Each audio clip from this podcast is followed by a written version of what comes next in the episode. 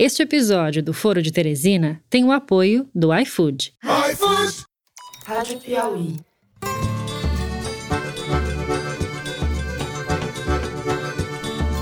Olá, sejam bem-vindos a mais um Foro de Teresina, o podcast de política da revista Piauí. Nossa floresta é úmida e não permite a propagação do fogo em seu interior. Os incêndios acontecem praticamente nos mesmos lugares onde o caboclo e o índio queimam seus roçados em busca de sua sobrevivência. Eu, Fernando de Barros e Silva, na minha casa em São Paulo, tenho o prazer de conversar mais uma vez com os meus amigos José Roberto de Toledo, também em São Paulo. Opa, Toledo. Opa, Fernando. Malu Gaspar, toda bem equipada no estúdio Rastro, no Rio de Janeiro. Oi, gente. Eu tô muito chique aqui no estúdio, sabe? Eu sou a única que tem estúdio agora. Você é chique.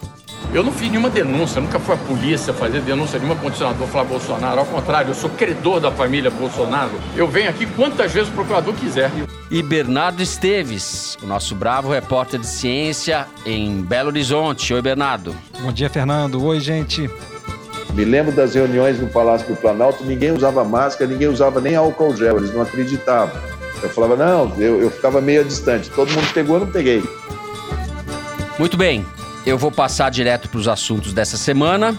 A gente abre o programa falando da participação de gala do presidente Jair Bolsonaro na Assembleia Geral da ONU, das mentiras que ele disse sobre o meio ambiente e de como isso está impactando e pode impactar a relação do Brasil com a comunidade internacional. Em seguida, nós vamos tratar do escândalo infinito das rachadinhas, da revelação feita pela Folha de São Paulo de que a família Bolsonaro usou dinheiro vivo para financiar campanhas eleitorais e para onde estão caminhando ou desencaminhando as investigações do caso. Por fim, no terceiro bloco, a gente fala da situação da pandemia no Brasil e vamos comentar o novo livro do ex-ministro da Saúde, Luiz Henrique Mandetta, que conta bastidores bastante reveladores de como Bolsonaro conduziu a crise sanitária no Brasil. É isso, vem com a gente.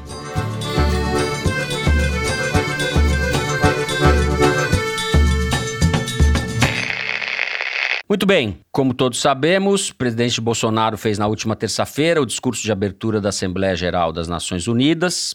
Tradicionalmente é o Brasil que abre a Assembleia. E Bolsonaro aproveitou a ocasião para reiterar a sua realidade paralela, digamos assim, um discurso negacionista, cheio de inverdades, a respeito da pandemia e a respeito da situação do meio ambiente no Brasil. O presidente disse, por exemplo, que as queimadas no Pantanal foram causadas pelo calor e que o desmatamento na Amazônia é causado pelos índios e pelos caboclos, Toledo, que queimam seus roçados. Ou seja, ele falou para o seu público e, evidentemente, deixou estarrecido, se é que alguém ainda fica estarrecido com as barbaridades do Bolsonaro, o público internacional e grande parte da população brasileira que não compartilha de seus delírios. As declarações vêm no momento em que os vários países europeus pressionam o Brasil e ameaçam boicotar os produtos do país caso o governo não tome medidas mais duras contra o desmatamento.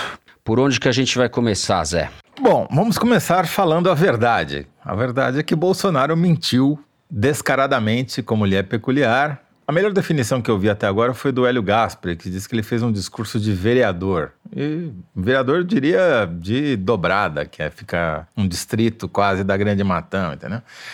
O cara falou para o seu micropúblico, Segundo Arquimedes, aqui teve um terço de reações positivas e dois terços de críticas, que é mais ou menos a média, está dentro do esperado. Do ponto de vista ambiental, ele mentiu descaradamente. Esse negócio dos índios é absolutamente ridículo. No ano passado, 7% dos focos de calor registrados pelos satélites, quaisquer satélites, foram registrados em terras indígenas. Um terço das queimadas dos focos de calor foram registrados pelo INPE em propriedades particulares, ou seja, fazendas, e outro terço em florestas nacionais que são griladas. O índio não faz grilagem, quem faz grilagem é branco, né? Então, assim, ele mentiu do começo ao fim, só que o principal é que o o Bolsonaro, no ano passado, na ONU, ele era o cavalo do bandido, né? Quer dizer, ele era o sub-Trump. Mas por ser o sub-Trump, ainda gerava algum tipo de curiosidade internacional, as pessoas prestavam atenção no que ele dizia, deu alguma repercussão internacional. Neste ano, o Bolsonaro virou o cocô do cavalo do bandido, porque ninguém prestou atenção. Para vocês terem uma ideia, o post sobre o discurso do Bolsonaro em inglês que mais repercutiu foi do sensacional e maravilhoso site National Post, que eu confesso que eu não sabia nem que existia. Né? Hum. Daí ganhou alguma repercussão no Breitbart News do nosso amigo que foi preso, Steve Bannon. Enfim, ninguém prestou atenção no Bolsonaro. O Bolsonaro virou literalmente o cocô do cavalo do bandido. Ele passou absolutamente despercebido, porque ele deixou de ser importante. Virou um mentiroso contumaz que só fala bobagem, que não vale a pena nem prestar atenção. O problema é que o Brasil está virando o cocô do cavalo do bandido por conta disso, né? Vem aqui o preposto do Trump e vai lá para Roraima fazer discurso ameaçando invadir a Venezuela. E a gente virou plataforma de discurso do sub do sub do Trump, entendeu? É isso que nós estamos virando. O Brasil está virando o cocô do cavalo do bandido graças ao Bolsonaro, graças a esse ministro das Relações Exteriores que é um vassalo, né, que é um lambe-botas americano, do embaixador que foi aprovado pelo Senado, que é um olavista de 20 anos, de um cara que uhum. recebe instruções do Lavo de Carvalho por 20 anos, ele não devia ser aprovado para o Senado para ir para a embaixada, né? Devia ser aprovado para o Senado para ir para outro lugar, né? Enfim, essa situação do Brasil é triste, porque a gente está virando um ator absolutamente irrelevante. Para completar, e eu prometo não falar mais nada nesse bloco, o Heleno o Pequeno teve a pachorra de ameaçar a Alemanha com sanções às importações de produtos alemães. A Angela Merkel não dormiu essa semana, depois que Heleno Pequeno falou essa estupidez tripla, que é três vezes o seu tamanho, né? Então é isso. É, o Brasil está escorregando pela tubulação de esgoto da história graças a esse governo que está aí. Bernardo, eu queria te ouvir, porque não foram poucas as barbaridades, né? Pois é, Fernando. A mentira, dentre as muitas do Bolsonaro nessa fala dele de ontem na ONU, a que mais me chocou foi ele dizer que o governo dele tem tolerância zero com o crime ambiental. Uhum. É de morrer de rir, né? É muita cara de pau ele dizer isso. Ele está hostilizando os fiscais do Ibama. O presidente vai para o YouTube dizer que os fiscais não têm que destruir equipamento de quem está fazendo desmatamento ilegal na Amazônia, sendo que a gente sabe que a destruição de equipamento é um recurso muito eficaz para uhum. coibir o crime ambiental. No governo Bolsonaro, as multas ambientais são no menor patamar em 24 anos. E quem é multado dificilmente paga. E além de tudo, agora tem essa audiência de conciliação que o Ricardo Salles inventou e que na prática não está acontecendo. Então a gente sabe que a multa ambiental, o poder de inibir o crime ambiental é muito pequeno, sobretudo no governo Bolsonaro. E quando os agentes do Ibama vão lá e fazem operação contra garimpo ilegal em terra indígena, o que, que o Ricardo Salles faz? Ele vai lá e demite os coordenadores de fiscalização do Ibama. Então, enfim, você falar de tolerância zero contra um crime ambiental uhum. num cenário desse é, é, piada de mau gosto, né? Sim. né? Conta outra. Corroborando o que você está falando, um levantamento da agência pública mostrou que o Ibama multou 40% a menos entre janeiro e julho de 2020 em relação ao mesmo período do ano passado. Pois então, é. é 40% menos. É inacreditável. E aí ele diz também uma coisa que ele repete muito, Fernando, é uma mentira, fica martelando, né? Diz que o Brasil é líder de conservação em florestas tropicais. Isso é mentira, seja qual for o critério que você considerar. Para começo de conversa, o Brasil não é o país tropical com a maior proporção do território protegido. Nossos vizinhos amazônicos têm áreas proporcionalmente maiores que as nossas. E pelo contrário, se a gente for ver no ranking de desmatamento anual feito pelo Global Forest Watch, que é uma plataforma de monitoramento de florestas, o Brasil é o campeão há muitos anos e com uma margem muito folgada. Quer dizer, como é que você fala que o país é líder de conservação em florestas tropicais? Ele vem com essa também de que floresta úmida não permite a propagação do fogo. É mentira. O fogo pega sim e pega pesado. E as árvores da Amazônia, elas não evoluíram com incêndios florestais. Diferentemente do que acontece com as árvores do cerrado, por exemplo. Você tem espécies que têm uma casca mais grossa para sobreviver ao fogo. As árvores da Amazônia não conviveram com fogo na sua história evolutiva. Então elas queimam mais rápido. Então, enfim, a gente conhece essa ladainha, Fernando. É uma coisa que o Bolsonaro vem repetindo, são mentiras que ele vem reiteradamente repetindo para dizer que o Brasil tem floresta protegida demais e tem que expandir a presença do agronegócio. Só que a gente sabe, a parte do agro que tem cabeça no lugar, sabe que a gente não precisa desmatar mais para aumentar a produtividade do agronegócio brasileiro. E a gente sabe também que essa política ambiental do governo Bolsonaro pode melar o acordo entre o Mercosul e a União Europeia e pode atrapalhar as exportações brasileiras. A água está subindo, o agro está morrendo de medo, não é à toa que a Cátia Abreu foi ontem dizer que o Bolsonaro, por favor, não venha atrapalhar o agro. Eu vivi para ver o agro à esquerda do governo. Tudo comunista. Concordo com Toledo, ninguém liga para o que o Bolsonaro fala e eu acho que o próprio Bolsonaro já sabia que seria assim, por isso que ele fez esse discurso que todo mundo interpretou como sendo um discurso voltado para um público interno. Sim, acho que foi e até pela reação do próprio núcleo ali do Bolsonaro, fica evidente que sim. Ontem eu falei com um assessor do Palácio do Planalto que estava animado, o discurso foi ótimo, repercutiu muito bem nas nossas redes sociais, nas nossas bases bolsonaristas. Parece que eles só pensam nesse mesmo público, né? Assim, no Zap bolsonarista também muitos resumos do presidente disse, o presidente falou, denunciou a campanha de desinformação e esse discurso que se retroalimenta. Mas eu identifico aí no discurso do Bolsonaro mais alguns pontos que eu acho que é importante notar para a gente entender o que, que o preocupa e para onde que ele vai, uhum. entendeu? Então, por exemplo, o Bernardo falou aí do acordo da União Europeia com o Mercosul. Ele citou esse acordo, dizendo que está comprometido com a conclusão desses acordos comerciais e que tem cláusulas que reforçam os compromissos com a proteção ambiental. Obviamente, eles estão muito longe de ser compromisso, pelo contrário, é compromisso com a destruição ambiental, né? Mas por que, que ele mencionou esse acordo? Nós vamos ter agora em outubro uma etapa de negociação super importante desse acordo que é entre 28 países Europa e Mercosul e que hoje está incerto uhum. por causa de uma coisa, que é o comportamento do governo Bolsonaro em relação à questão ambiental. O acordo tem várias exigências que são ligadas ao meio ambiente, e incluindo, por exemplo, você cumprir as exigências do Acordo de Paris, coisas que o governo Bolsonaro tem evitado de fazer. Se você chega em outubro e está claro que o governo Bolsonaro não cumpre as exigências desse acordo, pode acontecer duas coisas. Um é não assinar, que ninguém vai correr esse risco, porque tem interesses de vários países em jogo, e o outro é empurrar essa assinatura, que poderia acontecer agora em outubro, para frente, esperando para ver o que, que vai acontecer. Só que isso mina a capacidade brasileira de conquistar mercados. Enquanto isso, você tem, até isso me chamou a atenção o Márcio Astrini, do Observatório do Clima, que escreveu um artigo ontem. Você tem os lobbies dos agricultores europeus, principalmente os franceses, denunciando o Brasil e tentando tomar esse espaço que hoje o Brasil ocupa vendendo produtos para a Europa. Claro. Então você tem um jogo comercial brabo aí, e com isso é evidente que o Bolsonaro está preocupado. Ele acha que só falando na base da narrativa, ele vai convencer os outros países. Isso é óbvio que não vai acontecer. No momento, os outros países não podem abrir mão da soja da carne brasileira, por exemplo. O Brasil fornece 10% da carne mundial.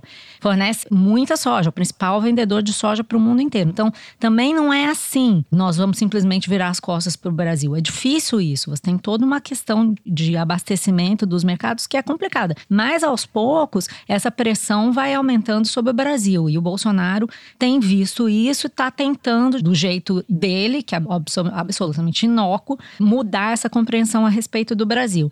Em contrapartida, o que está acontecendo é que as empresas brasileiras estão tentando se descolar do governo Bolsonaro. Como quem diz que o Bolsonaro diz é uma coisa, o que a gente faz é outra. Então a gente viu nessa semana a JBS, que também não é conhecida lá pela sua transparência, uhum. conformidade, não sei o quê, dizendo que vai rastrear toda a cadeia de produção do boi para garantir que não tenha boi produzindo área de desmatamento. Eu sei que eu vou repetir no bingo, né? O Toledo, money talks, bush talks.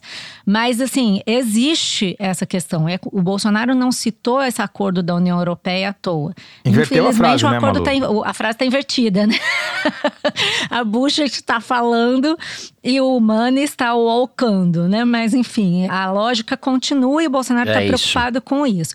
É que ele fez, o Bolsonaro no discurso fez um aceno para o Trump, se alinhando alinhando mais ainda ao Trump, falando das políticas de paz do Trump, mencionando o 5G, dizendo que vai ganhar a licitação do 5G no Brasil quem tiver compromisso com a proteção dos dados. A gente sabe o que ele quis dizer com isso, né? Uhum. Ele quis dizer que a China pode sofrer algum tipo de retaliação. Então, uma aposta do Bolsonaro na vitória do Trump, possivelmente, né? É o que nós estamos vendo. Isso é uma coisa importante de ver. Quer dizer, diante da situação que demonstra algum risco, é o Bolsonaro fazendo uma aposta né? O cara apostando no rumo da radicalização. Agora, para quem diz que não teve nada de novo nesse discurso, eu gostaria de apontar essa campanha contra os indígenas. Essa coisa que ele falou que os índios estão queimando a Amazônia é novo, principalmente se você considerar que na última Assembleia Geral da ONU, o presidente levou uma indígena de estimação, né, a Isani Kalapalo, para dizer que ele era amigo dos povos indígenas e incluir os povos indígenas no capitalismo. Hoje ele está brigado com essa mesma Índia e não só ele, como o general Heleno, passou os últimos dias denunciando uma campanha de indígenas financiados pelo dinheiro das ONGs internacionais para derrubar o Bolsonaro e botando, eu estou vendo aqui nos apps bolsonaristas, muitas mensagens falando contra a Sônia Guajajara, que é do pessoal, não é à toa. Eu acho que tem aí uma mudança de tom no seguinte sentido: você trocou o discurso para fazer um discurso de campanha contra os indígenas. O que antes parecia uma coisa meio, ah, olha, eu tô falando, mas eu sei que os indígenas querem, eu sou amigo dos indígenas, agora é o contrário. O próprio auxílio emergencial, ele vetou uma parte do auxílio emergencial para os indígenas, né? O Bolsonaro odeia índio, né? Desde que ele era criança lá em, no sul de São Paulo, que tem uma área de indígena grande, ele é anti-indígena, ele é anti-quilombola e sempre fez discurso contra os índios e a favor dos garimpeiros, né? Ele é herdeiro espiritual dos bandeirantes. Ele mesmo fez garimpo quando ele era novo, o pai dele fez garimpo. Eu identifico isso como novo porque eu acho que ele não está mais fingindo e isso pode redundar num ataque sim muito ruim, né, a esse público. É tipo, tô perdendo a vergonha, tô tirando as manguinhas de fora. Na verdade, ele está verbalizando os atos que ele já cometeu antes, né? Quer dizer, todas as invasões que houve, as mortes que houve na reserva Yanomami, por exemplo, por conta da epidemia de Covid-19, todas as invasões de garimpeiros nas áreas indígenas durante o governo Bolsonaro, que não, né, como o Bernardo falou, a repressão resultou na demissão de quem foi tentar coibir. Os atos falam muito mais do que essa frase. Essa frase é só o, a cereja do bolo de uma prática de erradicação dos indígenas. É, ele admitindo, eu acho que é como se o cara estivesse passando para a segunda etapa do videogame. Primeiro eu falo que eu sou amigo dos exato. indígenas e atuo na prática atacando os indígenas. Agora não, agora eu já posso falar que eu sou contra mesmo e ainda vou dizer que eles que queimam a mata, ainda vou criminalizar os indígenas apesar de todas as manifestações de pasmo, estarrecimento e vindas de muitas partes, o fato é que ele ganhou esse jogo de certa forma, né? Porque as coisas foram normalizadas, as instituições se acomodaram com Bolsonaro. A gente regrediu muito, né? O parâmetro das conversas voltou 30 casas. Não, a única forma disso retroceder é a questão econômica, né? Essa pressão que o agro e que outros setores fazem é o que pode fazer ele parar. O que eu tava pensando é que aquele blá blá blá idiota de que o Bolsonaro já é outro animal, isso é, ficou para as calendas. Nunca foi assim. Não sei se o Paulo Guedes e sua turma acreditava nisso ou usou isso também como desculpa para poder embarcar num governo selvagem como esse. Não tem precedentes o que esse sujeito representa na história do Brasil. Assim, a história do Brasil, que é uma história de selvageria e violência, patamares bastante elevados. A gente está aí, a sociedade brasileira é o que é, crimes, recordes de crimes, etc. Polícia se comporta como se comporta, tudo que a gente sabe. Ele está barbarizando o que já era bárbaro, com consequências que vão ficar para muito além do governo dele. É que ele não está fazendo isso sozinho, né? Assim, conversando com as pessoas na semana passada sobre essa história do Pantanal, me chamou a atenção o diagnóstico de algumas pessoas. E a semana de novo conversei com gente que estava me falando isso. No Mato Grosso, no Mato Grosso do Sul, em Goiás, na região centro-oeste, e especialmente no Pantanal, onde está havendo as queimadas, os empresários votam no Bolsonaro. A população apoia o Bolsonaro. As pessoas sabem o que, que elas estão fazendo. Então, é mais grave ainda, é mais profundo esse problema, é mais complexo.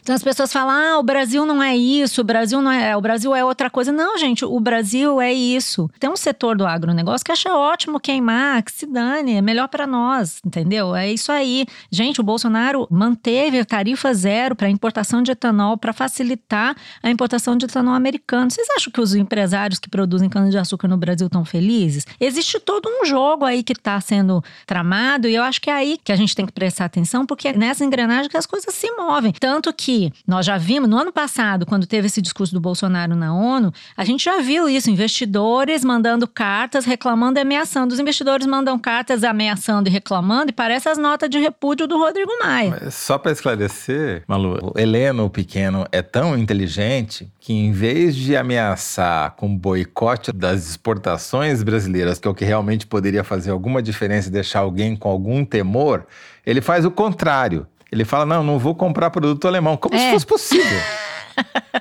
Ele, Como ele se confunde, vai ele fechar, ele vai nacionalizar toda a indústria alemã que está aqui, que é quem importa as partes da Alemanha. É, mas não tem só gente burra no governo, né? Vamos ficar esperto. Sim.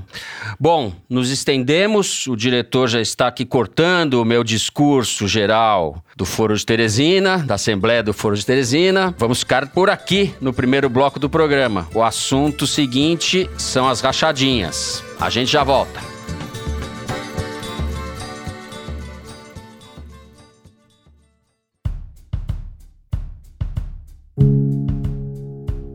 O restaurante parceiro do iFood não fica sozinho nessa pandemia. Os proprietários têm acesso a um curso gratuito de gestão de negócios em tempos de Covid-19. Estou fazendo curso, os professores são incríveis, né? Trazem a prática do dia a dia pra gente, né? Que é muito bacana. Nesse momento que a gente está atravessando, você saber como atender, saber como fazer o pedido e saber fazer a gestão financeira do seu restaurante é uma coisa que vai contar muito. Mais de 40 mil restaurantes de todo o Brasil já participaram do curso de gestão do iFood, feito em parceria com a Escola Conquer.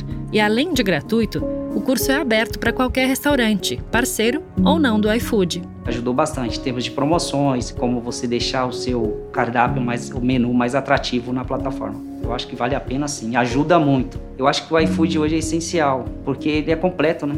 Ele te dá gestão, te dá propaganda, te dá marketing. Ele atrai o cliente até você, né? O iFood está com a cozinha aberta para você saber mais sobre como o maior app de entregas do país valoriza e apoia seus parceiros. Acesse ifood.com.br barra institucional. Muito bem. Havia uma rachadinha no meio do caminho, no meio do caminho havia uma rachadinha. Né? Nunca me esquecerei deste acontecimento diante das minhas retinas tão fatigadas. Ninguém aguenta mais falar de rachadinha, gente. O escândalo é monótono e, no entanto, é bem grave e os indícios vão se acumulando. A Folha de São Paulo revelou que Bolsonaro e os filhos fizeram uma série de doações em dinheiro vivo para financiar suas próprias candidaturas. Isso entre 2008 e 2014. Segundo a Folha, a família movimentou o que seria equivalente hoje a 163 mil reais em bufunfa, como se diz. Não é crime, mas é um indício de crime, que estavam querendo, no mínimo, ocultar a origem do dinheiro. Além disso, reportagens do Estado de São Paulo e do Globo revelaram que o vereador Carlos Bolsonaro e o deputado Eduardo Bolsonaro, assim como o irmão o senador Flávio, usaram o dinheiro vivo para comprar imóveis no Rio de Janeiro. Carlos pagou o que hoje equivale a 366 mil reais num apartamento. Eduardo, quase 200 mil reais. Ou seja, é dinheiro de pingas, é, a gente pode falar assim na política, mas não é pouco dinheiro. E revela um método, um hábito, uma coisa que já vem de muitos anos e que está enraizada no comportamento dessa família e de seus agregados. Malu, quem nunca movimentou 300 mil reais em espécie, né? Quem nunca? Eu. Quem nunca? Eu, por exemplo. Nunca fiz isso, meu filho. É, eu acho que é muita injustiça com os Bolsonaro, porque afinal de contas eles estão dando um exemplo de empreendedorismo para o mundo, né? Essa coisa de movimentação de dinheiro vivo, né? Inclusive estão passando um recado de que para que sistema bancário, né? Os Bolsonaro têm um problema com o sistema bancário. Vai ver que é por isso que agora o governo está voltando a defender a implantação da CPMF, porque se tivesse a CPMF nesse período, Bolsonaro não pagaria nada, porque ele não usa o sistema bancário para muitas das suas transações, os Bolsonaro, né? Toda a família Bolsonaro. Você citou alguns exemplos, acho que é importante mencionar alguns outros, porque tem as ex-mulheres do presidente Bolsonaro também compraram apartamentos e imóveis em geral usando dinheiro vivo, né? A Rogéria Bolsonaro, por exemplo, em 1996 pagou por um apartamento que hoje seriam 621 mil reais. A Ana Cristina Vale, a segunda ex-mulher do presidente, comprou 14 imóveis avaliados em 3 milhões de reais na data da separação e hoje valeriam 5 milhões e 300 segundo a época. Inclusive o Flávio Bolsonaro, na sua loja de chocolates na Copenhagen, recebeu 1.512 depósitos em dinheiro vivo agora mesmo, entre 2015 e 2018. Imagina isso Imagina, um depósito, dois depósitos, três depósitos, é, 1.512. Somados, segundo o próprio Ministério Público, todo o levantamento que eles fizeram com base no sigilo bancário do senador Flávio Bolsonaro, eles identificaram nos negócios, no pagamento das despesas pessoais, o uso de pelo menos 2 milhões e 700 em dinheiro vivo. E seriam valores drenados, vindos de saques em espécies feitos por assessores como Queiroz ou outros, né? A gente já viu agora surgir um ex-coronel que também sacou 260 mil reais entre 2009 e 2016. Então, é dinheiro de pinga, mas não, né? Se você for pensar no que estava disponível para a família nesse período, é muito. Hoje, o que está disponível para a família é muito mais. E aí que eu queria falar, tudo bem, acho que realmente está repetitivo, parece que a gente está sempre, é um grande dia da marmota, da rachadinha, a gente está sempre vendo mais e mais exemplos. A gente tem a impressão de que nós vamos passar os próximos dois anos de governo Bolsonaro ouvindo falar disso sem que nada aconteça. E não só por parte do Bolsonaro, mas de vários políticos. E aí eu queria chamar atenção para a movimentação que está vindo aí no Congresso. A gente já viu o Flávio Bolsonaro fugindo de investigação, tomando todas as medidas possíveis no Supremo, na Justiça Estadual do Rio de Janeiro, e agora faltou uma cariação que discutia a participação dele aí num eventual vazamento de uma investigação da PF, a cariação com Paulo Marinho, que afirma ter ficado sabendo do vazamento das investigações sobre a Operação Furna da Onça na Assembleia Legislativa do Rio antes da eleição. Esse vazamento teria sido o que levou o Flávio Bolsonaro a demitir o Queiroz. Então, aí é que a gente vê aonde fica desconfortável para os Bolsonaro o debate público. É onde pega para eles, eles não gostam, eles não falam. O presidente Bolsonaro disse que daria porrada no repórter que fez a pergunta. É quando a coisa descontrola os Bolsonaro, é nesse capítulo. E eu acho que não à toa existe essa articulação na justiça e agora no Congresso para aliviar a vida dos Bolsonaro e, na verdade, de muito mais gente. Porque, veja bem, hoje mesmo nos jornais a gente viu a notícia de uma proposta do deputado Carlos Aratini do PT modificando a lei de improbidade administrativa que vai transformar esse tipo de prática e outras em algo possivelmente corriqueiro, até legal, né? Uma modificação que restringe as sanções da lei de improbidade administrativa, que diz, por exemplo, só pode sancionar políticos pela lei de improbidade administrativa em casos em que houver comprovadamente enriquecimento ilícito ou dano aos cofres públicos. Vamos ver como é que isso vai tramitar no Congresso? A lei também diz que não vai mais punir nepotismo, tortura, furada de fila em serviços públicos, nada disso mais vai ser improbidade administrativa. Também vai limitar situações em que o juiz pode determinar o bloqueio de bens dos acusados ou encurtar os prazos de prescrições.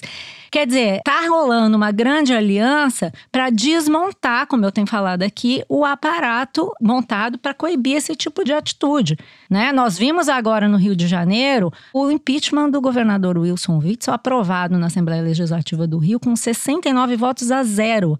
Por quê? A mulher do Wilson Witzel recebeu dinheiro de fornecedores do governo do estado. Né? O próprio governador classificou na canetada uma licitação para o hospital de campanha para fornecimento de serviços na pandemia, uma empresa que estava desclassificada antes, do grupo do empresário que deu dinheiro para a mulher dele. Até que ponto isso vai ser considerado improbidade administrativa ou não? A gente começa de um exemplo de 15 mil, 5 mil em dinheiro vivo, e nós vamos parar é aqui, ó. Quando essas pessoas tomam conta da máquina, produz uma aliança inédita de petistas com bolsonaristas para acabar com as conquistas da lei da improbidade administrativa.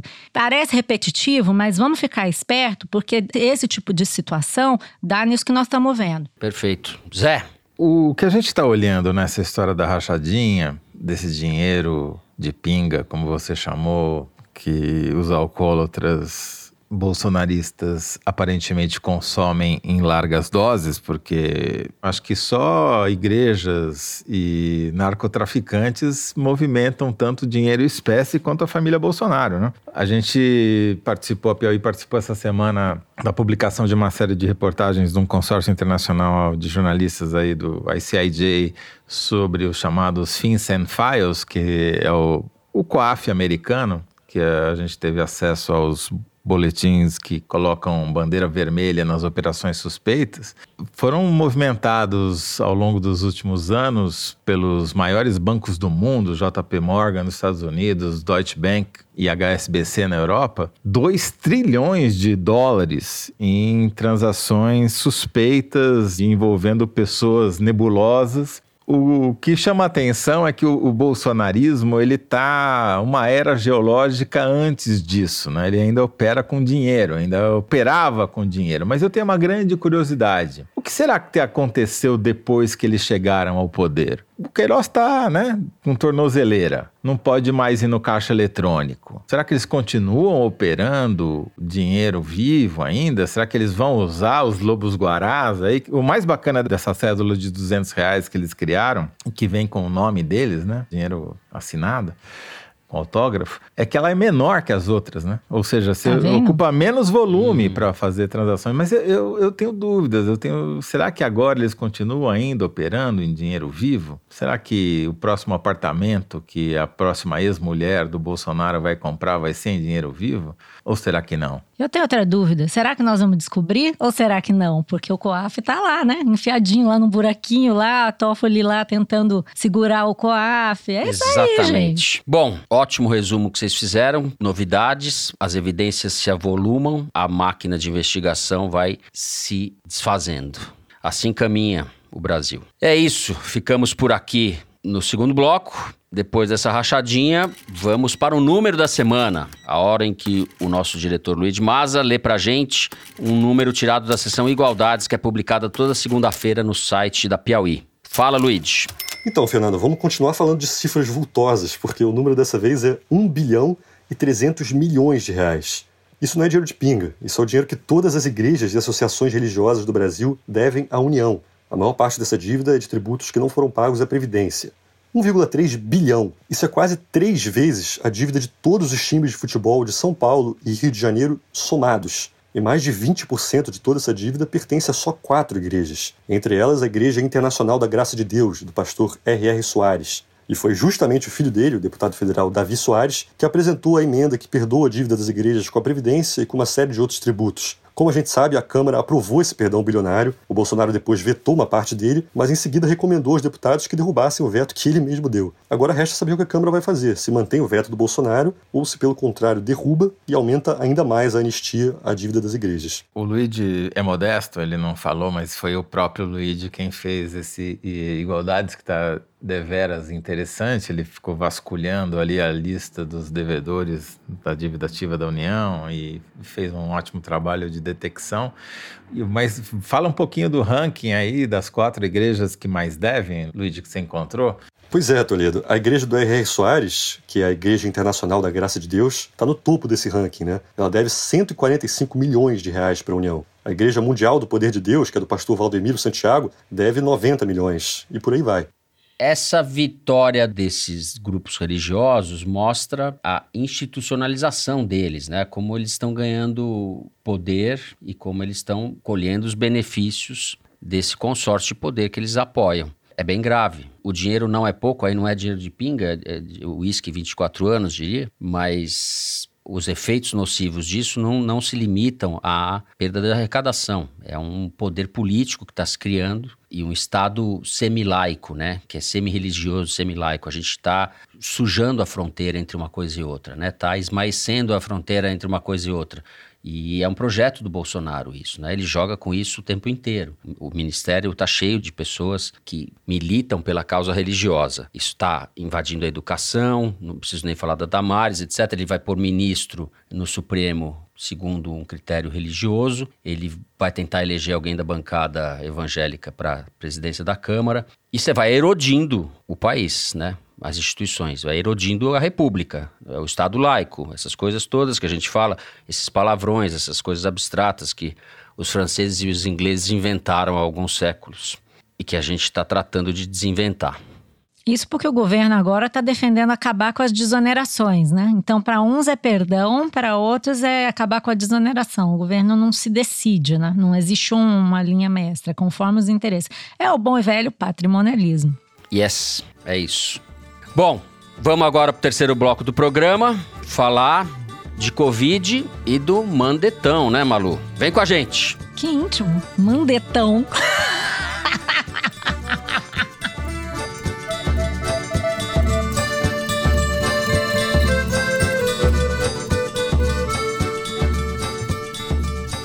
Muito bem. O ex-ministro Luiz Henrique Mandetta, que bobo não é, como sabemos, está publicando um livro que se chama Um Paciente Chamado Brasil. Neste livro, que a nossa Malu já leu, ele faz uma série de revelações sobre especificamente a gestão da pandemia no governo Bolsonaro. Ele foi demitido no meio da pandemia, depois de uma série de crises de atritos com o presidente tudo que vocês já sabem. Malu, eu quero que você passe aqui em primeira mão para gente que te chamou a atenção nesse livro. Tem várias passagens bastante reveladoras, né? Sim, vários babados. Vamos aos babados, pois.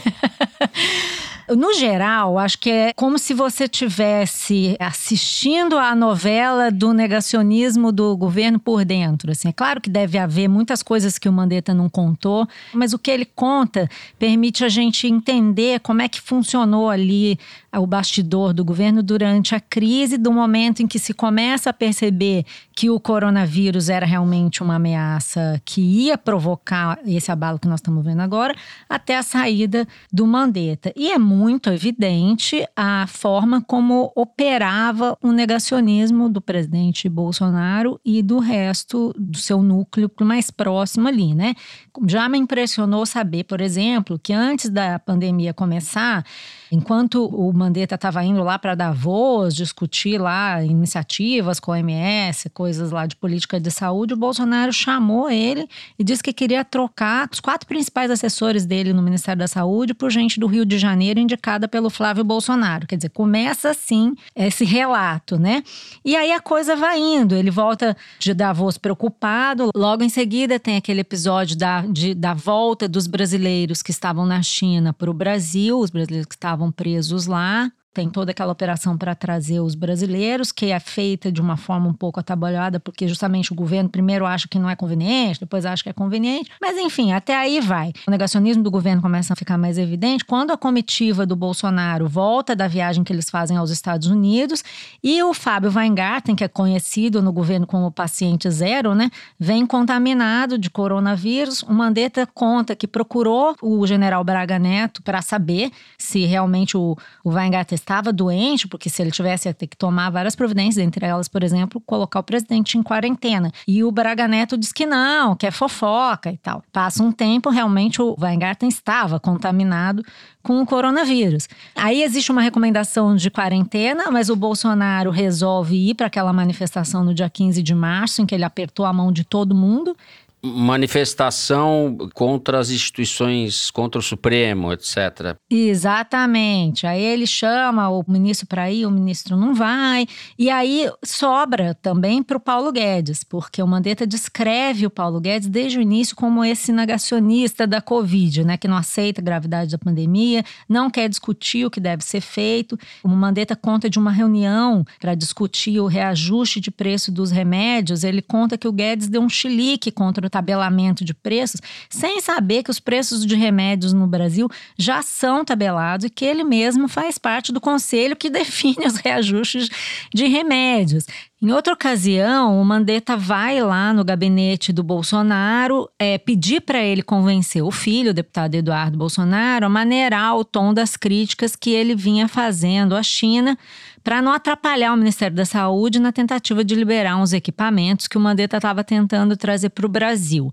E o Bolsonaro não só diz que não vai fazer nada, a respeito, não vai tomar providências sobre isso, como dispensa o Mandetta e dá um aviso, assim, aparentemente é, um meio enigmático, aparentemente um aviso à toa. Ele fala assim: olha, amanhã eu vou na padaria comer um sonho, vou comer um sonho na padaria. E no dia seguinte, o presidente Bolsonaro vai realmente comer um sonho na padaria próxima à casa do Mandetta, onde o Mandetta tinha ido no final de semana. Então, o Mandetta entende aquilo como um aviso para ele de que olha, ele estava sendo monitorado. Você foi na padaria no final de semana O amigo do Toledo, o general Heleno, estava pondo seus arapongas para vigiar o sonho do Mandetta, é isso? Ele, di... ele diz isso. É como se ele estivesse me avisando. Eu sei que você foi na padaria no final de semana, então eu vou na mesma padaria. E aí, do ponto de vista prático, ele conta que tentou fazer, logo do início, uma recomendação sobre como deveriam ser feitos sepultamentos e velórios de forma a evitar maiores contaminações. O Bolsonaro disse que não queria, porque era um tema mórbido demais. Ele só veio a fazer essa recomendação depois. Ele conta, por exemplo, que o Bolsonaro pediu expressamente para que ele cancelasse uma outra portaria que proibia a chegada de navios de cruzeiro no Brasil, justamente pelo risco de contaminação. Havia um navio parado lá em Recife, cheio de pacientes e, e possíveis contaminados pelo Covid. O Bolsonaro manda parar. E conta que o Fábio Weingarten, esse mesmo que a gente chama de paciente zero, né, entrou em conflito com o Mandetta por conta de uma campanha publicitária que ele queria fazer do governo, no estilo assim, vamos para frente, Brasil, vamos vencer essa guerra, num tom ufanista com o qual o Mandetta não concordou. E o Weingarten disse que a campanha ia ser feita por atletas, artistas, cantores, gente que ia fazer voluntariamente essa campanha para estimular os brasileiros e tal, e que não precisava se preocupar que ele ia fazer de graça. É, tempos depois, o Weingarten procurou o Mandetta para dizer que não tinha rolado de graça, que ele ia pedir dinheiro do Ministério da Saúde, e o Mandetta disse que não, que não ia sair. Então, pelo menos os artistas tinham juízo, né? Os outros as outras pessoas tinham juízo, não iam se associar a esse tipo de iniciativa. Diante de todas essas evidências, todo um, um embate ali para convencer o governo de que a coisa era séria, você vê que, afinal, ele conta isso, o Mandetta conta isso, afinal, ele é convencido a ir para Goiás na inauguração de uma obra de um hospital de campanha que estava sendo feito ali no estado do Ronaldo Caiado, que é muito amigo dele e tal. E ele fala que ele vai no governador de Goiás, e ele vai no helicóptero falando combinando: olha, presidente, hoje eu vou e tal, mas chegando lá, o senhor não se enfia no meio do povo, não. Parece que ficou combinado isso, não haveria aglomeração. Aí eles descem, o presidente da janela vê aquele monte de gente. Quando eu, o presidente, desce do helicóptero, o que, que o Bolsonaro faz? Se joga no meio do povo e se enfia na aglomeração. Aí o Mandetta diz que fica bravo e tal, não sei o quê. Mas quando o Bolsonaro volta para o meio deles, ele conta assim: que o presidente se destacou do tumulto e veio para cima do caiado, estendendo a mão mão e eu abraçando. E disse: agora sim, está todo mundo contaminado. Ou seja, e aí ele diz: o Caiado pegou um frasco de álcool em gel, esfregou as mãos e tal, tal, tal.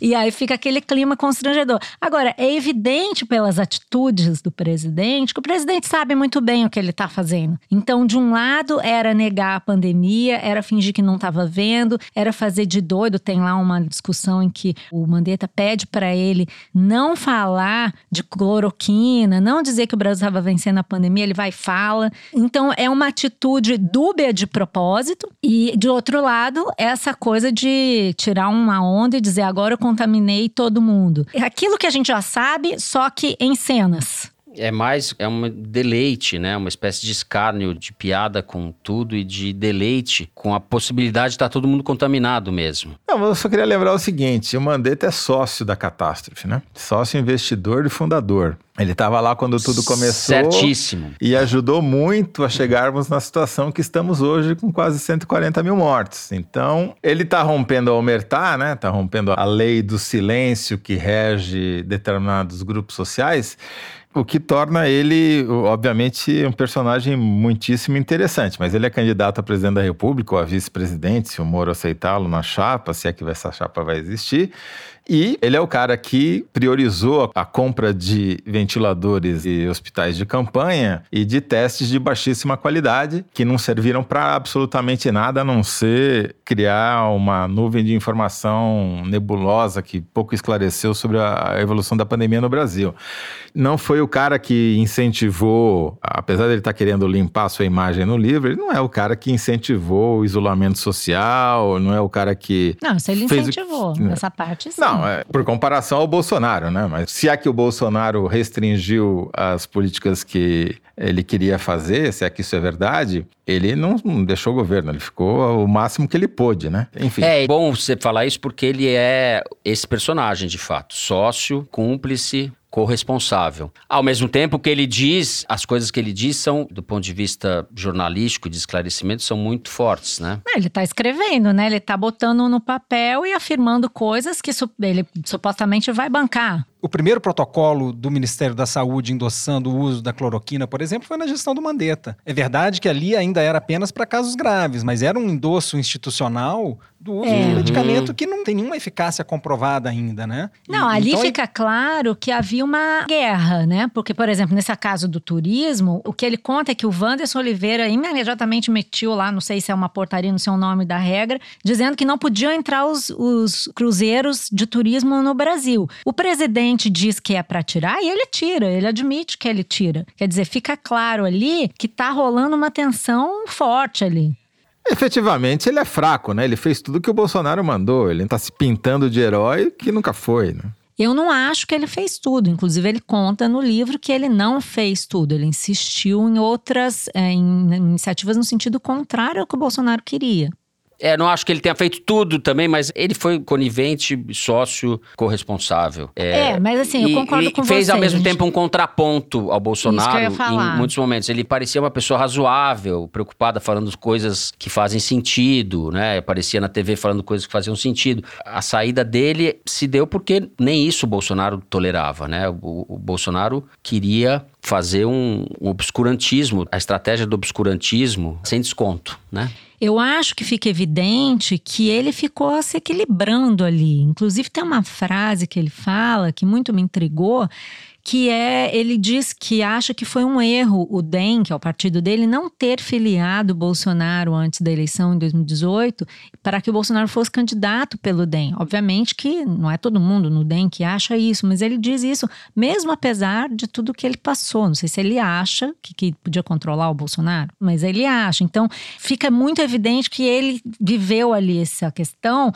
de uma forma contraditória, né? Mas eu concordo com o Fernando, ele era um contraponto. Enquanto ele esteve ali, pelo menos havia um discurso diferente que mostrava que, olha, é possível fazer de outra forma. Se ele foi mais eficiente ou não, até eu acho que mais coisas devem vir à tona, inclusive com o livro, o governo Bolsonaro deve reagir, né? A gente vai ver essa guerra aí vindo à tona. É fato que o Ministério da Saúde, e isso começa na gestão do Mandetta, tem um papel importante de apontar a luz no caminho para o buraco que o Brasil está indo, né? Então começa com essa recomendação da cloroquina, que depois é endossada pelas entidades médicas, Conselho Federal de Medicina. E também agora, a última do Ministério da Saúde dessa semana foi aprovar o plano da CBF de retomada do futebol com público nos estádios. 140 mil mortos, a CBF quer colocar até 30% da capacidade dos estádios. Gente, não é hora de voltar para o estádio, vamos segurar um Metade pouco mais. Metade do elenco do Flamengo com Covid. É, 16 atletas e dirigentes. Última notícia que eu li a respeito, quer dizer, realmente não é hora. A gente vai vai ser um desastre. É, e eu falo como fã de futebol, como torcedor do Galo que tá batendo um bolão, mas não é hora de ver esse time no campo, por favor. É, com todas as críticas que possa haver, né, pelo menos ali havia um reconhecimento do que é razoável e do que não é razoável fazer. É, só vou insistir num ponto que é o seguinte, quer dizer, os países que tiveram melhor desempenho no combate à pandemia fizeram um lockdown poderoso no começo e depois administraram. O Brasil nunca fez, né? Porque não havia política pública. O Mandetta não deu orientação nenhuma. Mandetta se omitiu na melhor das hipóteses. Eu acho que ele foi conivente. E ele fez as coisas que dão dinheiro, mas não resolvem o problema, que é construir hospital de campanha e comprar respirador. E testes, que eram mais importantes, eles compraram os piores testes possíveis e testes sorológicos sorológico em vez de PCR. Quer dizer, tudo errado. Do ponto de vista de estratégia de combate à pandemia, o seu Mandetta é um ótimo político, não médico. É, eu acho que a gente tem que lembrar que havia uma dificuldade muito grande nessa época de compra de insumos e equipamentos e que havia uma guerra no governo de, entre o que é, se queria fazer. Uns queriam fazer uma coisa, outros queriam fazer outra. O presidente queria ir para um rumo e o ministro queria ir para outro não acho que a gente deve absolver o Mandetta, mas eu também não acho que simplesmente foi inócuo o período em que ele passou ali. A divergência é boa nesse ponto. Eu já disse isso aqui em algum programa. Quem fez o papel de Ministério da Saúde durante a pandemia, principalmente durante os primeiros meses, foi o Jornal Nacional, né? É, e o Mandetta usou o Jornal Nacional, quer dizer, usou. Ele tinha tribuna fixa ali, porque ele realmente falava coisas razoáveis. Ao mesmo tempo, o Toledo tem razão quando fala que as políticas foram, é, no mínimo, equivocadas, ou mais do que isso isso, né? O governo estava em guerra também, né? Tem isso, né? Você nunca sabe o que, que, teria sido. A gente não sabe o que teria sido se o presidente tivesse seguido o ministro, né? Aí a gente teria visto de fato o que teria sido essa política. Porque ali aconteceu uma guerra constante, né? Então a gente não sabe dizer o que, que ele de fato queria e não fez, ou o que, que ele não ia fazer de, todo, de qualquer maneira. Né? É que o princípio aqui me incomoda. É que eu acho que com o Bolsonaro nada tem solução, né? A mesma coisa da política econômica, é, não tem como. Você, você tem um problema que é intransponível, quer dizer, você nunca vai conseguir fazer o certo num cara que é totalmente errado, que só quer fazer o errado, né? Então é, é uma ilusão achar que é possível você, não, eu vou consertar por dentro, vou dom... é a frase do Paulo Guedes, eu vou domar o animal. Acaba todo mundo sendo escoiciado pelo animal. É, e a, lei, a, leitura dele é que ele não queria, o Bolsonaro não queria um, um, governo federal, um Ministério da Saúde protagonista no enfrentamento da pandemia, né? E queria poder botar a culpa nos governadores no final, né? Dizer, olha, foi o que ele disse na ONU no discurso dessa semana, né? Dizendo, olha, uhum. eu não tenho uhum. nada com isso, essas mortes, é determinação dos governadores, que é mentira também. Se mostrou todo mundo que estava fazendo a checagem desse discurso, né? Quer dizer, o Bolsonaro não pode ser, não está isento de culpa, pelo contrário, né? E, inclusive com sinais públicos que ele dá, de cumprimentar a gente, sair sem máscara, aglomerar. Sim. Muito bem. Vamos encerrando o terceiro bloco por aqui. E agora sim, ao momento Kinder Ovo, aquele que desperta os instintos mais primitivos de Maria Lúcia Gaspar. Solta o som aí, Luigi. As pessoas identificam o PT com o sangue que corre na veia de cada um. É o sangue que está aqui na veia. A veia de cada um. Que está no coração. E é vermelho o povo identifica o PT com um caminho dito pelas estrelas. E a estrela do PT. A estrela, como diz a nossa cantora lá de Mato Grosso do Sul, que é a nossa TT Espino, está escrito nas estrelas. É o, é o e lá, Zeca como já disse PT? antes, o, o Lula vai ser o recuperar os seus direitos políticos, vai recuperar hum. os E a população vai ter a oportunidade de apertar na tecla 13. Eu estou muito animado com as eleições. Muito animado. E muita gente critica, mas não foi possível unir a esquerda, não tem problema nenhum. O que não deu para fazer agora, faz amanhã. Gente, repete aí, bota de novo. Ninguém, essa vai ser dos ouvintes essa. Nosso Mato Grosso do Sul é um deputado, então, do Mato Grosso do Sul. Não, não falou do Mato Grosso. É, Ele falou, TT Espíndola do Mato Grosso do Sul. Eu falei não, mas eu acho que não. Eu acho que deve ser algum cara do Rio Grande do Sul ou do Paraná. Mas... Parece o Stedley, né? Parece o Stedley. Não, não é Stedley, não. Parece que é o jeito de falar do Stedley. Quem? Não, não sei, não tem a menor Fala ideia. aí, Luiz. Ah, essa você... Puxa w vida, olha w só. Ele, essa ele desenterrou, foi um bom Kinder Ovo. Delúbio Soares. Ah, mas é Goiás. Delúbio. Como assim do nosso Mato Grosso do Sul? Tesoureiro do PT. Ele disse essas coisas todas numa live no último dia 16 com o ex-presidente do PT, José Genuíno, no canal de YouTube Brasil de Fato Paraná. Ah, era a live do Mensalão. É. Entendi. Delúbio Soares, que disse lá no Mensalão, ele é o pivô, um dos personagens principais do escândalo do Mensalão, que eclodiu em 2005. Ele disse: Isso tudo ainda vai virar piada de salão. Ele estava certo, virou. Porque depois do que aconteceu, o, o, mensalão realmente ficou uma coisa de uma espécie de festa de criança, de matinê da corrupção que veio depois, né? É uma live comemorativa de 15 anos do mensalão? Era isso? Porque faz 15 anos, né? Completando Piada é um de salão. Piada é um de salão. ciclo de comemorações, 15 anos do mensalão. Do mensalão ao petrolão. Entende? E a TT Espíndola, você pra mim foi o sol de uma noite sem fim. e acendeu o que sou. E Olha só, tudo em mim. ela é jornalista por uma espécie de, de veleidade, quase. Tesão, porque ela poderia que eu vou ser. brilhar ainda mais. Gente, não é a TT Espíndola que tá cantando, é a Malu Gaspar. Dani Di, nosso produtor do Estúdio Rastro, o que você pôs na água de Malu Gaspar? Essa hora da manhã. Quando a Malu do Gaspar faz aniversário, ela faz umas festas. Hum. E ela canta muito nas festas. Nós vamos canta gravar nada, a próxima. Eu mais danço do que canto. Se eu cantar, o povo vai embora. É. Essa música mal. que ela tava cantando, escrito nas estrelas, né? A letra hum. era de um jornalista da Folha. Ah, é? Quem, foi? Quem era? O Renó. Carlos Renó. Carlos Renó. Ah, não lembrava disso, não. Que ela é. falava tesão, né? Aí era tipo, uau, ela falava tesão, tinha uma coisa assim, imagina. que coisa doida. Bom, depois desse Kinder Ovo repleto de reminiscências, vamos passar agora para as cartinhas dos ouvintes. Eu vou começar lendo o relato do Douglas Mota, que trata justamente do Kinder Ovo. Ele escreve assim por e-mail. Estava ouvindo o foro no último sábado, às 8 da noite, enquanto andava por Nova Iguaçu. Assim que a Malu acertou a voz do Roberto Jefferson, um carro se aproximou de mim. Pensei que iam me pedir informações, mas os homens que estavam dentro do carro começaram a berrar. Não entendi o que disseram, porque eu estava com o fone de ouvido. Só corri enlouquecidamente. Felizmente, eles fugiram em outra direção e não levaram nada meu. Achei curioso o timing do programa com o acontecimento. Saudações da Baixada Fluminense. Ótima Nossa. carta do Douglas Mota. Fez uma aqui uma crônica, né? Abraço, Douglas. Bom saber que você está vivo. Já eu tenho uma mensagem para ler aqui da Vivian Jung.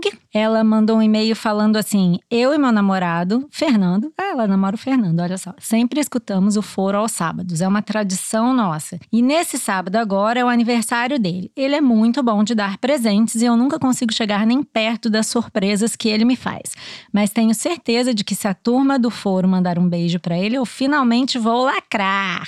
Então tá bom, gente, vamos mandar um beijo pro Fernando, o namorado da Vivian, e muitos parabéns, Fernando. E eu tenho beijo que pro mandar dois Xará, beijos. beijo É. pro Xará. Manda um beijo aí, Toledo. Lacra aí, Manda- lacra aí. Lacra, deixa a pessoa lacrar. Eu falando em lacrar, eu vou mandar um beijo pra querida Denise Barbosa, nossa amiga ouvinte do foro, super fã. E também pro Alfredo Junqueira, que também ouve, nosso querido também amigo de Brasília, que também tem ouvido muito foro em casa nas sextas-feiras, ele e a mulher. Um beijo pra todos eles. Muito bem. Muito bem. Eu tenho um e-mail aqui do Matheus Pontes, de BH. Ele diz o seguinte: somos leitores e assinantes da Piauí de longa data e, mais recentemente, ouvintes do foro. A Gabé, minha esposa, foi quem começou com o hábito de escutar o podcast e acabou por me convencer, de maneira indireta, a ouvi-los, usando apenas os artifícios das gostosas risadas e dos comentários sobre os assuntos discutidos no programa. Nos reaproximamos muito durante o período de isolamento social e ouvir e comentar o foro fa- faz parte dessa reaproximação. Fazemos 21 anos de casados no dia 24 de setembro, hoje, o dia em que a gente está gravando, e seria muito especial ouvir um alô de vocês. Eu que sou grande amigo do Matheus, preciso dizer, estava na festa de casamento no longínquo ano de 1999. Deixo um abraço imenso para você e para Gabé. Felicidade ler a carta de vocês. Tô achando que tem nepotismo aí, hein? Olha Mas a aí. gente Muito manda um bem. beijo pra eles mesmo assim, porque 21 anos de casamento é muita coisa. Parabéns. Eu tenho que registrar aqui um desaforo. Na verdade, várias pessoas mandaram o mesmo desaforo, mas a gente vai registrar aqui, todos condensar na reclamação da Joana Macedo, que escreveu o seguinte pelo Facebook: Toledo, eu, as Antas e o Teresino estamos indignados com a comparação ofensiva que você fez a esse magnífico animal no programa passado. Respeite as antas, por favor.